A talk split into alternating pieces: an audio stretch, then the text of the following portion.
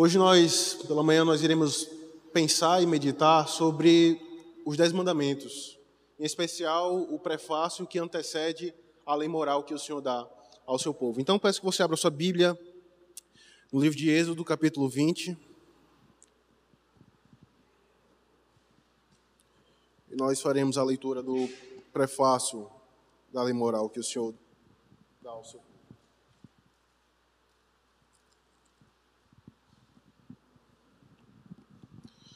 Êxodo, capítulo 20, do verso 1 ao verso 2. Diz assim a palavra do nosso Deus. Então falou Deus todas essas palavras: Eu sou o Senhor teu Deus, que te tirei da terra do Egito, da casa da servidão. Até aqui a palavra do nosso Deus, meus irmãos. Vamos mais uma vez à presença do nosso Deus, rogando a sua bênção sobre esse momento de aula. Oremos. Pai bendito, nós pedimos que o Senhor desvenda os nossos olhos para contemplarmos a maravilha da tua lei. Lei esta que foi entregue ao teu povo para servir de guia, para servir de norma para a tua igreja, Pai. É isso nós oramos em Cristo Jesus.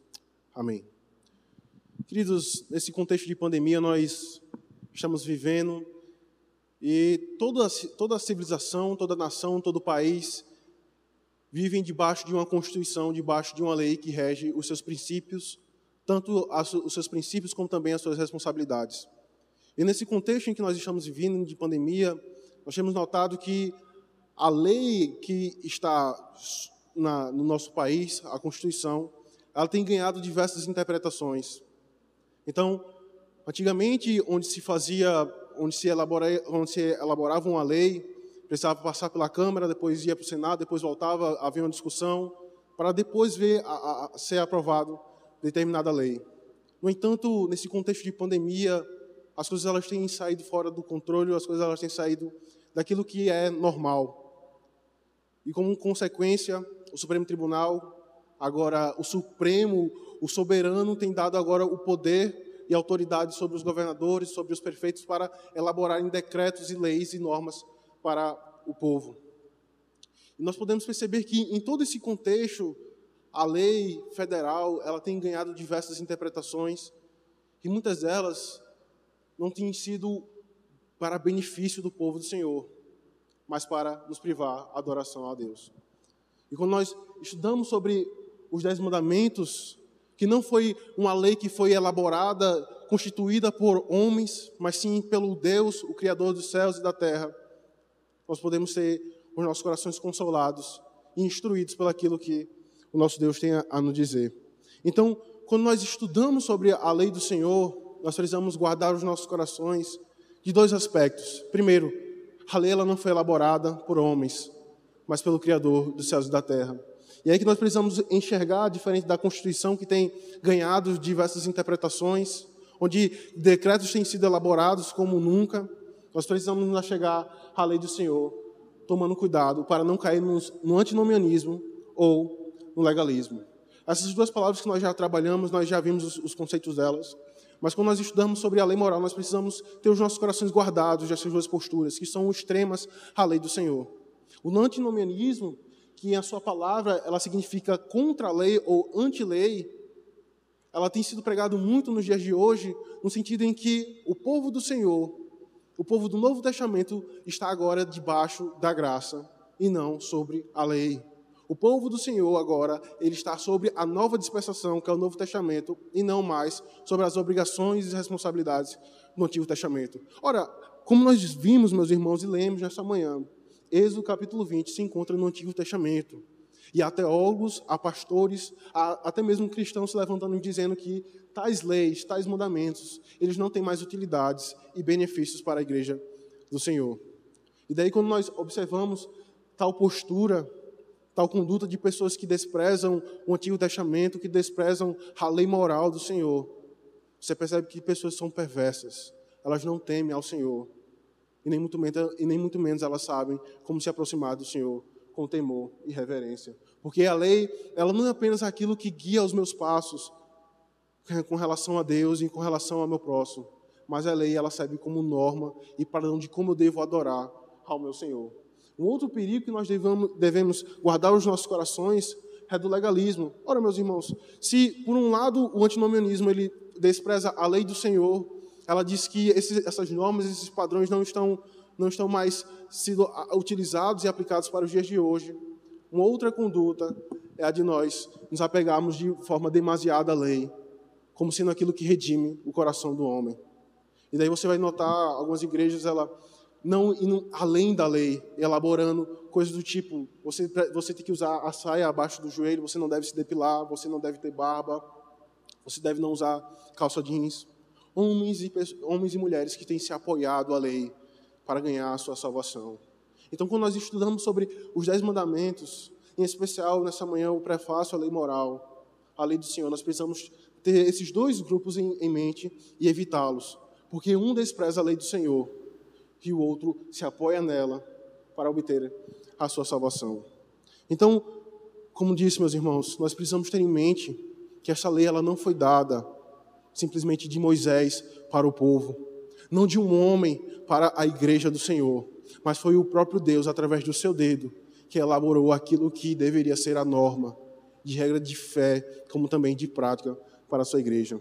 E aí, queridos, nós observamos aquilo que o pastor Thomas Boston ele fala quando ele está estudando sobre os Dez Mandamentos. Ele vai dizer que a lei do Senhor foi dada por Deus especialmente por Cristo, que entregou esta lei em nome da Trindade. Ora, ainda que alguém ele possa, alguém, ainda que alguém possa se levantar e dizer que a lei ela cessou porque quem a entregou foi Moisés, e uma vez que Moisés ele foi morto, esta lei ela não se aplica mais para a igreja do Senhor. Nós precisamos entender, queridos, que a lei que está sobre a igreja do Senhor, os dez mandamentos, não foi entregue por homem. Apesar de Moisés ser o mediador entre o homem e o, entre Deus e, e os homens, mas foi o próprio Deus através da sua palavra. E aí, queridos, quando nós entendemos que foi o Cristo quem deu a sua lei à sua igreja, nós entendemos algo que traz consolo para a nossa alma. O pastor, um outro pastor chamado A.W. Pink, ele vai dizer que o Senhor o Criador dos céus, ao entregar a lei por si só, é um anúncio de condenação e de maldição. No entanto, quando nós enxergamos por essa perspectiva que Thomas Boston, ele vai dizer que foi Cristo que entregou a lei ao Senhor. Os nossos corações podem ter alento e consolo, porque ela foi entregue através de um mediador que nos liga agora para com o Deus Santo. Ora, Habacuque vai dizer que o Senhor ele é tão puro que ele não consegue contemplar com os seus olhos a iniquidade. Como pode então um homem ele se aproximar de Deus? Apenas através da lei. Daí é por isso que Thomas Boston ele entende que é o próprio Cristo que entrega a lei moral à sua igreja. E por isso os nossos corações podem se achegar ao Senhor, nessa certeza de que Cristo ele cumpriu perfeitamente a lei que outrora nos condenou, mas que agora ela serve como guia para o Senhor, para, para a igreja de Cristo. Ora, se os nossos pais eles foram condenados por desobedecer a lei do Senhor, aquela lei que foi dada em Gênesis capítulo 2 a Adão, de que ele não deveria comer do, da árvore do conhecimento do bem e do mal, e que certamente ele morreria. Mas agora nós temos sobre as consequências de um pacto quebrado. A lei ela não mais pode redimir ao coração do homem. Mas então o Cristo ele se encarna. Ele não apenas tira o nosso pecado, mas ele imputa a sua justiça. Porque isso precisa ficar claro nos nossos corações, meus irmãos, porque quando nós estamos estudando sobre a lei do Senhor. Porque esse Cristo, ele tão somente como um cordeiro de Deus que tira o pecado do mundo, apenas limpasse os nossos pecados, nós não seríamos diferentes dos nossos pais Adão e Eva. Nós retornaríamos ao jardim do Éden, sem pecado, mas ainda com a possibilidade de pecar e cair novamente. Mas aí quando nós olhamos para a obra da redenção, nós notamos que Cristo ele não apenas nos purifica do nosso pecado, mas coloca sobre nós a sua justiça, de maneira que nós podemos nos achegar ao Senhor não somente como pessoas, homens e mulheres sem pecado, mas homens e mulheres que foram justificados por Cristo. É por isso que Cristo ele não apenas tira o pecado do mundo, mas ele também imputa a sua justiça. Novamente, queridos, se Cristo ele tão somente tira o pecado da igreja, não há diferença entre nós e Adão porque nós voltaríamos ao jardim do Éden, mas porque Cristo imputa a sua justiça sobre a sua igreja. Nós podemos ter a certeza absoluta de que nós já somos santos e perfeitos diante do Senhor. Porque aquela, justi aquela justiça que a lei exige, as minhas mãos elas não podem obter. Mas Cristo ele obteve em meu lugar. E agora, diferente de Adão e Eva, eu posso viver com o meu Senhor, com consciência tranquila. Não como com medo para me cobrir a minha nudez, mas como alguém que foi limpo com sangue e colocado sobre mim um manto de justiça. Não um trapo de imundícia, como diz Isaías, mas um manto de justiça do nosso Redentor. E como é que nós podemos entender que é o próprio Cristo que entrega a sua lei ao seu povo? Abra comigo, por favor, em Gálatas, capítulo 3, verso 19. E ouça aquilo que o apóstolo Paulo ele diz a respeito de Cristo ter sido aquele que entregou a sua lei. Gálatas capítulo 3, verso 19. Qual, pois, a razão de ser da lei? Foi adicionada por causa das transgressões até que viesse o descendente a quem se fez a promessa, e foi promulgada e foi anunciada por meio de anjos, pela mão de um mediador. Thomas Boston vai dizer que foi o Cristo, em nome da Trindade, que entregou a lei ao seu povo. Veja, esse princípio fica muito claro no texto que nós vimos nessa manhã. Abra comigo novamente em Atos capítulo 7, verso 37 e verso 38. Veja umas palavras do, do diácono Estevão, que ele diz: Foi Moisés quem disse aos filhos de Israel: Deus vos citará dentre vós, irmãos, um profeta semelhante a mim. É este Moisés quem esteve na congregação no deserto, com o anjo que ele falava no Monte Sinai, e com os nossos pais, o qual recebeu palavras vivas para nulas transmitir.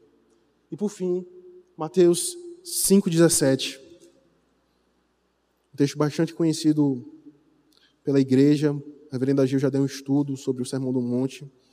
E veja como o próprio Cristo, ele é aquele que entrega a sua lei ao seu povo, como também ele explica o que é que a sua lei ela quer dizer.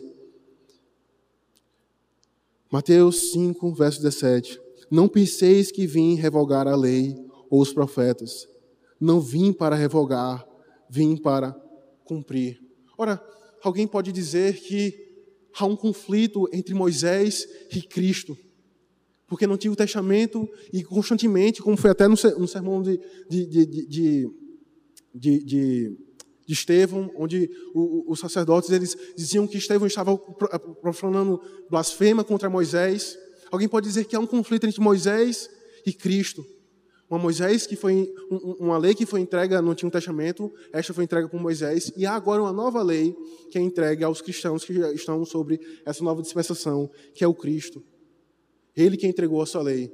E alguns vão dizer que a lei agora que nós estamos debaixo é aquela que Cristo responde aos fariseus: Amarás ao teu Deus acima de todas as coisas e amarás ao teu próximo como a ti mesmo. No entanto, o próprio Cristo vai dizer que aquela lei que foi entregue no Antigo Testamento por intermédio entre Deus e os homens, Moisés, ela não foi anulada.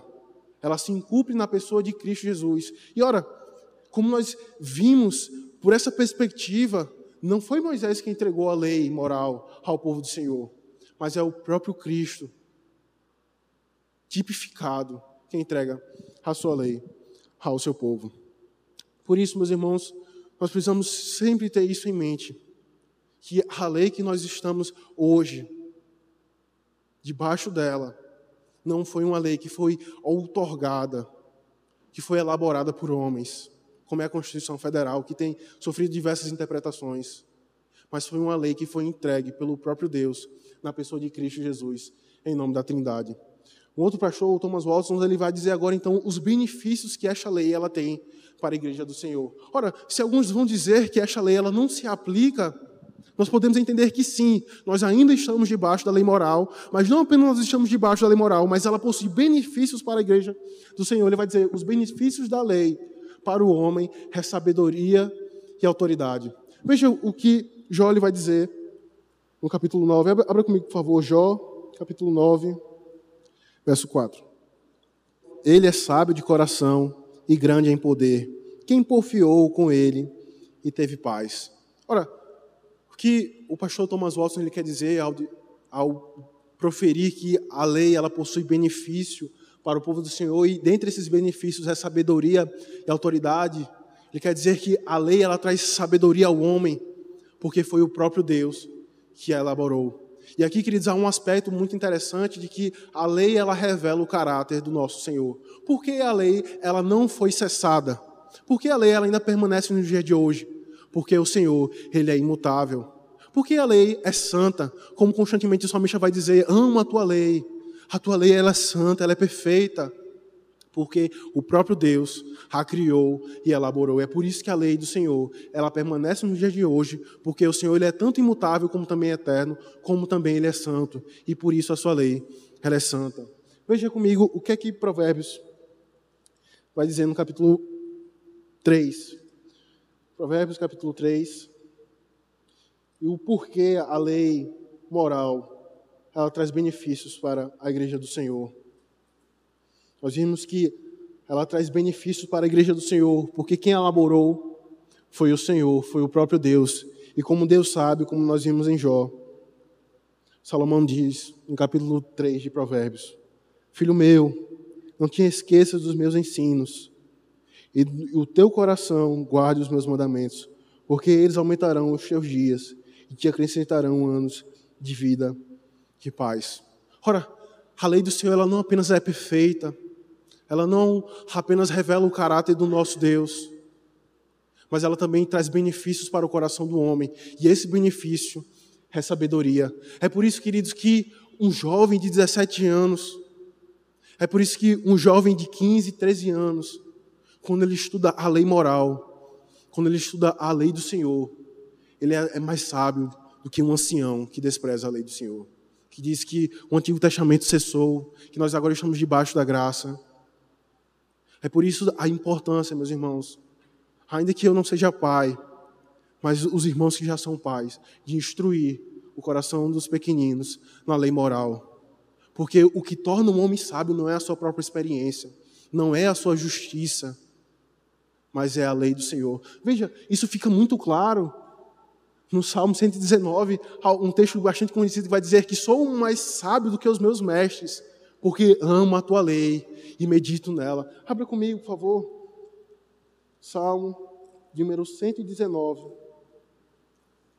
verso 99. 100.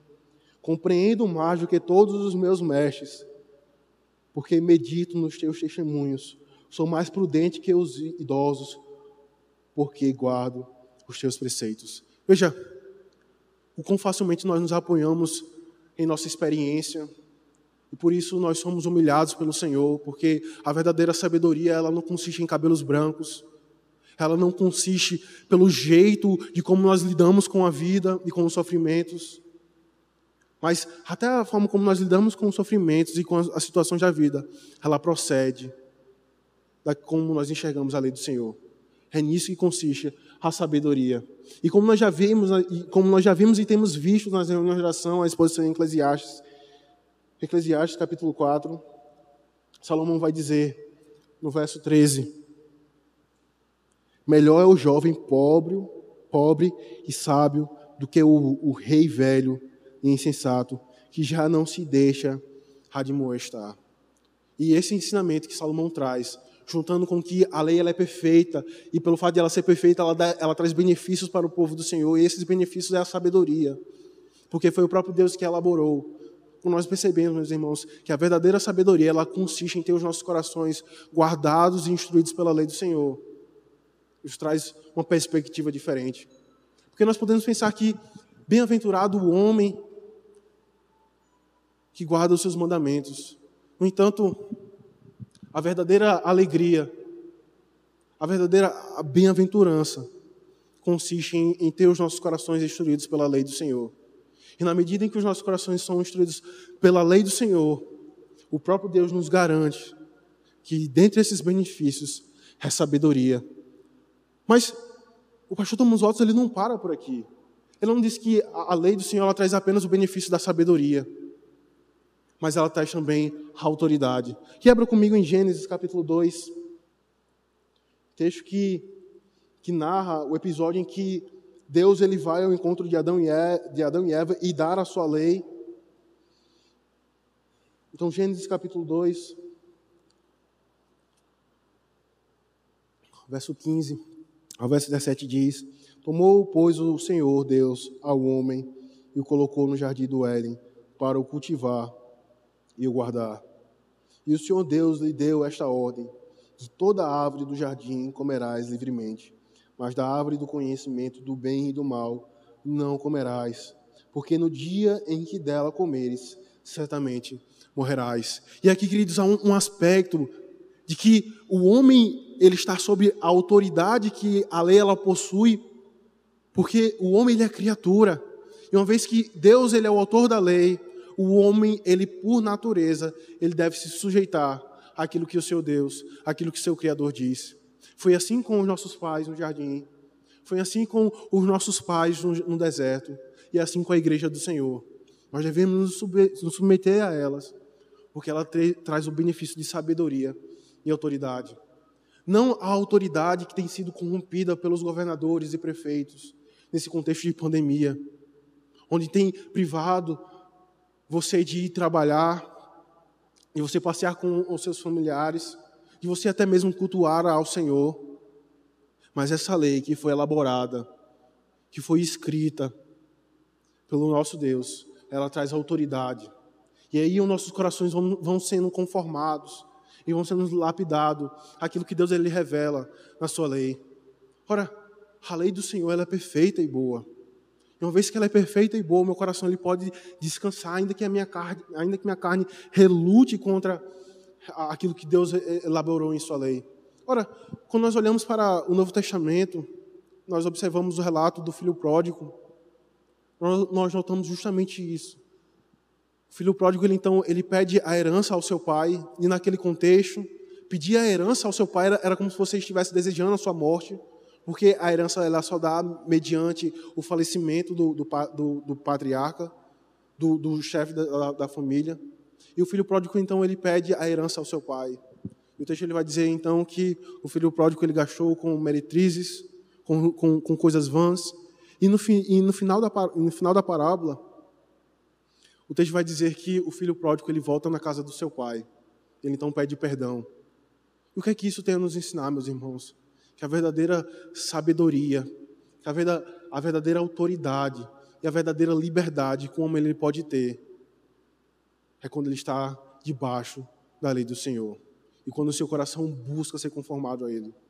Ora, o filho pródigo, ele quis ser livre, mas no afã de ser livre, ele acabou se aprisionando porque a verdadeira sabedoria consistia em estar sob a autoridade do seu pai e servindo em sua casa. É por isso que Thomas Watson ele vai dizer que os benefícios dessa lei, que não cessou, mas ainda está sobre a igreja do Senhor, ela é sabedoria. Porque até mesmo uma criança, até mesmo um jovem, ele pode ser sábio se ele amar a lei do Senhor e se ele meditar nela dia e noite. Mas ele também pode ter o seu coração descansado, de que ele não está debaixo de uma autoridade ditatorial, mas de uma autoridade que é perfeita e revela um amor pactual. E aí, queridos, nós podemos ver o fundamento da obediência aos dez mandamentos. E aí, meus irmãos, isso precisa ficar muito claro, de que o fundamento para nós obedecermos à lei moral do Senhor não é a nossa justiça própria, isso já está claro. Mas o que faz com que nós podemos entender os nossos deveres e as nossas obrigações é justamente aquilo que os teólogos e aquilo que os pastores têm se esforçados para instruir a igreja do Senhor, que é sobre a doutrina do pacto. Ora, meus irmãos, entender a doutrina do pacto faz com que nós entendamos as nossas responsabilidades e os nossos deveres. Porque o que é um Deus pactual? E daí nós observamos o, o, o esforço do pastor Ageu em ensinar esse tema aos irmãos, não apenas para tornar a igreja acadêmica uma igreja intelectual, mas não existe salvação, não existe verdadeiro entendimento fora da doutrina do pacto. E daí, nós, infelizmente, nós encontramos alguns pastores que, que rejeitam essa doutrina, quando na verdade só há salvação dentro do pacto, em um relacionamento pactual com Deus. Veja, o que é que a nossa confissão ela vai dizer a respeito do que seria o pacto. Ele vai dizer, a nossa confissão no capítulo 7, tão grande é a distância entre Deus e a criatura, que embora as criaturas racionais lhe devam obediência como ao seu Criador, nunca poderiam fruir nada dele como uma bem-aventurança e recompensa, senão por alguma voluntária condescendência da parte de Deus, a qual foi ele servido, significar por meio de um pacto. O que a confissão ela quer dizer, meus irmãos? Ela quer dizer que, por natureza, o homem ele deve obedecer aquilo que Deus ele ordena, porque é da natureza do homem ele ter o seu coração disposto a obedecer aquilo que o seu Criador disse. No entanto, isso por si só não traz bem-aventurança. O homem ele por si só não pode obter alguma recompensa. Mas aí quando nós entendemos a doutrina do pacto, nós entendemos que o próprio Deus, que é três vezes santo, ele se, ele se compadece da sua criação. E ele então entra em aliança com a sua igreja, onde há responsabilidades e onde há obrigações. E é dentro do pacto que a salvação é administrada aos nossos corações. Nós podemos entender que a lei nos ensina os pecados que devemos evitar, como também os deveres que devemos perseguir. E aqui, queridos, quando nós olhamos para os nossos símbolos de fé, nós podemos observar uma, uma estrutura lógica. Porque a primeira pergunta do catecismo, tanto maior quanto menor, é como, qual o fim principal do homem? E o catecismo vai responder: o fim principal do homem é glorificar a Deus e gozá-lo nele para sempre. Não é apenas algo ilógico, mas os nossos pais que elaboraram esses documentos, eles tinham algo por trás. Eles entendiam que a verdadeira alegria, como ele pode obter, é quando ele está sobre a lei. E uma vez que ele está sobre a lei do Senhor, ele então pode glorificar a Deus. E na medida em que ele glorifica a Deus, o seu coração é alegrado. Porque a verdadeira sabedoria, como também a verdadeira alegria, consiste em nós obedecermos ao Senhor. Mas note, na, na, na terceira pergunta, do Catecismo Maior de Westminster, a pergunta ele vai dizer: qual é a principal coisa que as, as Sagradas Escrituras nos ensina? O Catecismo vai dizer: a, a coisa principal que as Escrituras nos ensinam é o que o homem deve crer a respeito de Deus e o dever que Deus requer do homem. Note como esses documentos, meus irmãos, ele não é apenas acadêmico, não apenas intelectual, mas eles, por natureza, eles são evangelísticos. E daí alguns irmãos dizendo que esses documentos, eles não têm mais finalidade, e daí nós somos acusados falsamente de, de, de querer engessar a igreja do Senhor. Mas quando nós olhamos para a estrutura do, do, do nosso símbolo de fé e para o catecismo, nós percebemos uma natureza evangelística. Porque a, a terceira pergunta do, do catecismo maior, ele começa dizendo que é o que o homem ele deve crer e depois o que ele faz o que Deus requer dele. Porque não é o que eu faço, mas é o que eu entendo a respeito da lei do Senhor. Não é a minha justiça, mas é a minha fé. É por isso que o catecismo vai responder. A coisa principal que as Escrituras nos ensinam é que o homem deve crer a respeito de Deus. Eu primeiro entendo o que Deus ele fez por mim e o que Ele é, para então, ele, para então eu obedecê-lo. Porque primeiro vem a fé e depois aquilo que Deus ele requer do, do, seu, do seu povo, da sua igreja.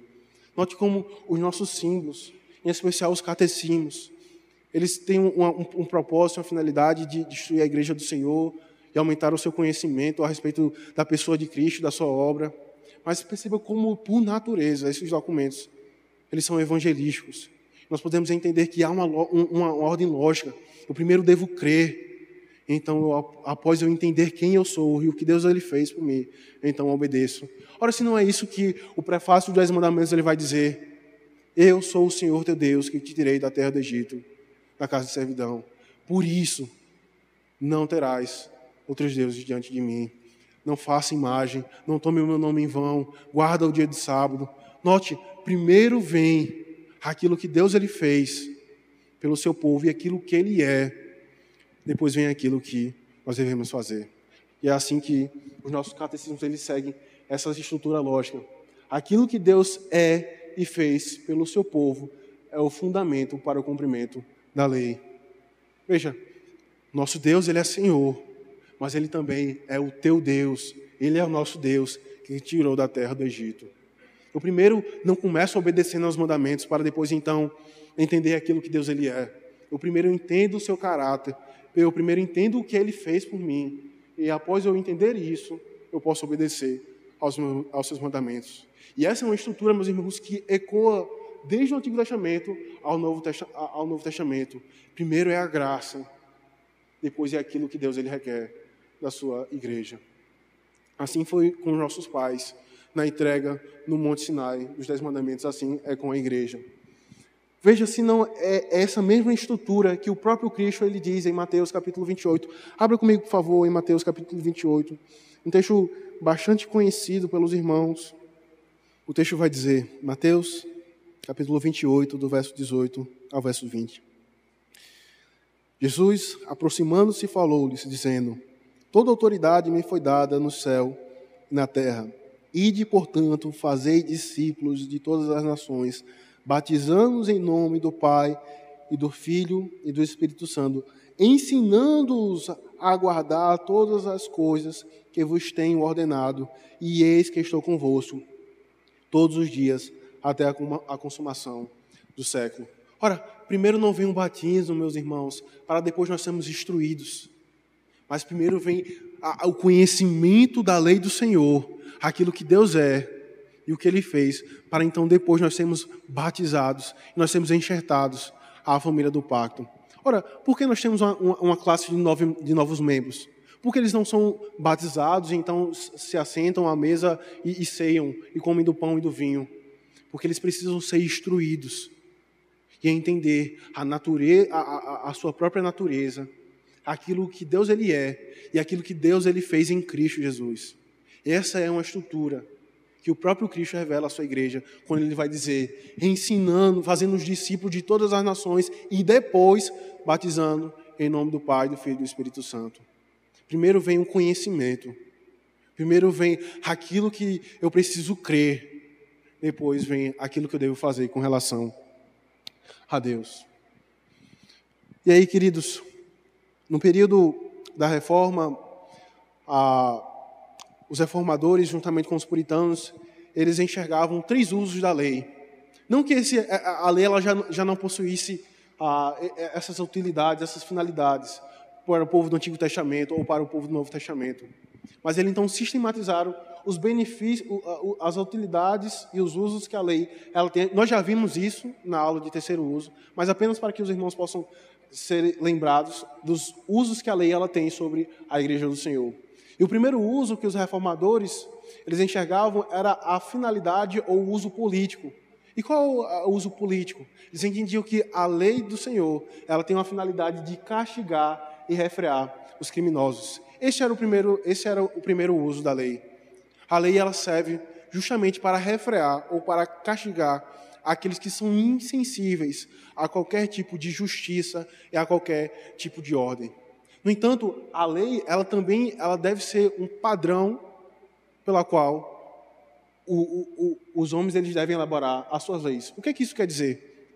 Se o, Supremo Tribunal ele declara que o aborto é permitido, como cristão, eu devo aceitar esta lei? De modo algum, meus irmãos. Porque esta lei, ela não se conforma à lei do Senhor. E daí alguém pode dizer assim, mas eu sou um cidadão brasileiro.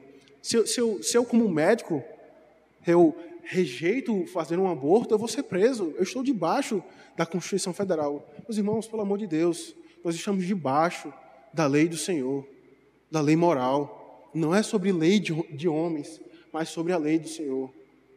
É por isso que nós precisamos ter cautela ao nós entender, enxergarmos essas leis que têm sido elaboradas, principalmente nesse contexto de pandemia. Nós precisamos entender se elas estão de acordo com a lei do Senhor. Ainda que os governadores, ainda que homens ímpios digam que este momento não é permitido, porque aqui nós podemos transferir ou, ou sermos contaminados pelos vírus, nós precisamos entender que nós estamos debaixo, não é simplesmente da Constituição Federal, mas antes da Constituição Federal, nós estamos debaixo da lei do Senhor. E uma vez que nós estamos debaixo da lei do Senhor, nós precisamos estar com consciências tranquilas e corajosos para nos submetermos a essa lei. Então, o primeiro uso que os reformadores enxergavam na lei do Senhor era justamente essa finalidade de castigar e refrear o mal. Um segundo uso que eles enxergavam também era o uso pedagógico, era uma finalidade teológica. Eles entendiam que naqueles que ainda não foram justificados, a lei ela possui duas finalidades: a de revelar o pecado e de humilhar os pecadores e conduzi-los a Cristo. Ora, meus irmãos, uma vez que lá eu encontro na lei moral, não adulterarás, e eu olho para o meu coração e eu vejo o quão perverso eu sou, o quão imoral eu sou, não há esperança, não há consolo para a minha alma. E é quando eu olho o meu pecado sendo revelado através da lei do Senhor. Eu então me humilho, eu sou conduzido a Cristo. Eu me prostro diante do Senhor, não somente após eu ter o meu pecado confrontado, mas também eu sou humilhado pela minha incapacidade de cumprir a lei do Senhor. E daí eu devo recorrer a Cristo, eu sou conduzido a Cristo. Os reformadores eles vão dizer que, na verdade, Lutero dizia que a lei ela é como uma bengala que nos conduz a Cristo. Ela então nos machuca, ela então nos fere para que o nosso pecado venha a ser revelado, mas ela é como uma, uma bengala que vai nos conduzindo a Cristo. Essa é a finalidade pedagógica que ela, tem para os que não foram justificados. E daí, quando nós estamos evangelizando, nós não apenas nós não nós devemos dizer que Deus as ama, mas nós só podemos dizer que Deus só, só pode amar alguém se essa pessoa estiver unida a Cristo. É então que nós começamos pelo pecado, nós começamos pela lei, porque é através da lei que os nossos pecados são expostos e nós somos conduzidos a Cristo. Este é o mesmo princípio que o apóstolo Paulo ele vai dizer. Ora, foi, a, a, a, lei foi necessário, porque então eu pude observar, o meu pecado. E aí, por causa da lei, que eu sou conduzido a Cristo. No entanto, o terceiro uso da lei, meus irmãos, para aqueles que já foram justificados, ela possui um aspecto mais ah, pedagógico ainda. Ela possui um aspecto de ensinar os crentes os seus deveres, como também reprovar suas falhas a fim de mantê-los humildes e dependentes de Cristo, incentivar os crentes a progredir em santidade. Ora, se a lei para os ímpios, ela possui uma finalidade de confrontar, revelar e expor os seus pecados, para a igreja do Senhor, ela não, ela não mais tem a finalidade de nos condenar, mas agora ela tem a finalidade de nos conduzir naquilo que agrada ao Senhor. E quão perigoso, meus irmãos, é estar em uma igreja que diz que essa lei ela não tem mais finalidade nenhuma. Porque se eu digo que eu não estou mais sujeito à lei moral, como é que eu posso oferecer um culto ao Senhor? Como é que eu posso ter certeza que este momento que nós fazemos no domingo de manhã irá agradar ao Senhor? Nós precisamos entender que a lei moral, ela é um princípio, ela é aquilo que norteia o nosso relacionamento com Deus e também o culto ao nosso Deus, como também o nosso relacionamento ao nosso próximo. Então, o terceiro uso da lei para aqueles que já foram justificados é instruí-los no caminho que eles devem viver e que agrada ao Senhor. Por fim, meus irmãos, nós temos três razões para obedecermos aos mandamentos com base no prefácio do Senhor. E qual é o prefácio? O prefácio é: Eu sou o Senhor, teu Deus, que te tirei da terra do Egito, da casa de servidão. E há um, um, comentarista, há um pastor que eu coloquei ele no início, o pastor Thomas Boston, que ele dá três razões pelas quais, com base no, prefácio aos, aos Dez Mandamentos, nós devemos obedecer à lei moral. Ele então vai dizer: a primeira razão é que Deus, Ele é Senhor ele é Yahvé. E como o Deus pactual, o homem, ele por natureza, pelo fato de ser criatura, ele deve se, se submeter à lei do Senhor, porque ele é soberano. Ele é aquele que em seis dias criou tudo que há com, através do seu poder, através do poder da sua palavra. E então nós devemos nos submeter à sua lei. No entanto, nós podemos perceber o caráter gracioso do nosso Deus. O outro puritano, George Swinnoll, que ele vai dizer que o Senhor ele poderia tão somente dizer, obedeça aos meus mandamentos e ponto. Mas então o Senhor, através da sua condescendência, ele então nos dá três razões pelas quais, antes de eu não ter ídolos, antes de eu não tomar o seu nome em vão, antes de eu guardar o seu dia, eu preciso ter esses três motivos para que então a obediência ela possa ser sincera e de acordo com aquilo que Deus revela em sua palavra. Então, o Senhor ele se compadece da, sua, da natureza do homem, ao entender que o homem ele é um ser racional. Então ele lida com o homem através da racionalidade. Ele, tá, ele dá três razões pelas quais o homem eles devem, pela, pelas quais o homem ele deve obedecer ao Senhor. Ele vai dizer: Eu sou o Senhor. Isso significa justamente esse aspecto de que Deus ele é soberano sobre a sua criação e por isso eu devo me submeter aos seus mandamentos. Uma segunda razão pela qual eu devo me obedecer à, à lei do Senhor é porque Ele é o meu Deus. E veja o que Isaías vai dizer no capítulo 54 e de como Deus ele relaciona com a sua igreja. Isaías 54, verso 5. Porque o teu Criador é o teu marido, o Senhor dos Exércitos é o seu nome, e o Santo de Israel é o teu redentor. Ele é chamado o Deus de toda a terra. A segunda razão pela qual o povo do Senhor deve buscar obedecer à lei moral é porque Ele é o nosso Deus.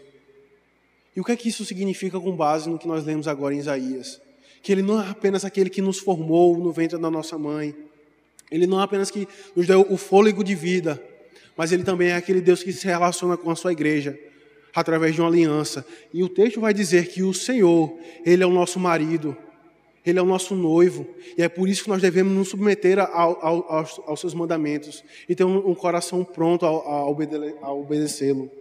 Porque o Senhor, Ele não apenas é o, o, o Yahvé, Ele não é apenas o Criador dos céus e da terra, mas através de um pacto, através de uma condescendência, Ele se, ele se torna o nosso Deus. Uma terceira razão, queridos, pela qual nós podemos enxergar a obediência à lei do Senhor é que Ele é o nosso libertador. Vejam o que o prefácio vai dizer. Eu sou o Senhor, teu Deus, que te tirei da terra do Egito, na casa de servidão. Veja como, como o Senhor ele descreve a nossa casa, a nossa antiga casa. Ele vai dizer que era uma casa de servidão, uma casa de, de idolatria, e era assim que os nossos pais se relacionavam. Eram homens e mulheres idólatras, homens que adoravam a quadrúpedes, a beixas, a cebolas. Esses, era, esses eram os deuses dos nossos pais no Egito.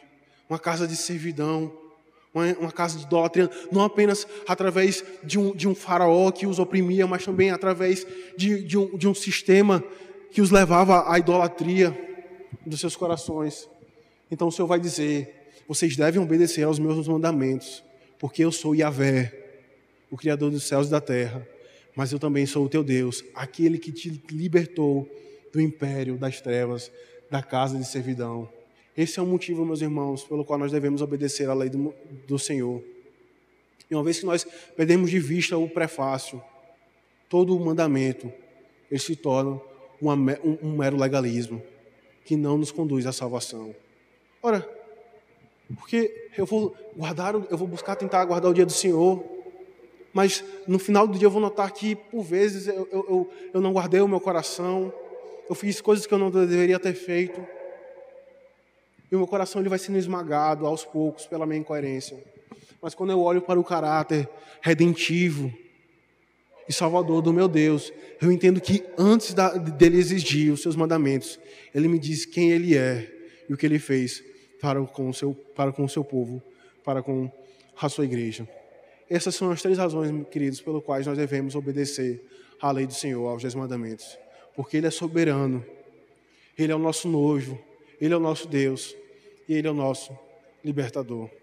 É assim que nós devemos nos aproximar aos dez mandamentos não como alguém que diz que eles não têm mais finalidades para os dias de hoje, não como alguém que diz que nós precisamos obedecê-los perfeitamente para obter a salvação, mas a lei do Senhor, ela é o equilíbrio que nos conduz à redenção e aos pés de Cristo Jesus. Que o Senhor nos abençoe. Amém.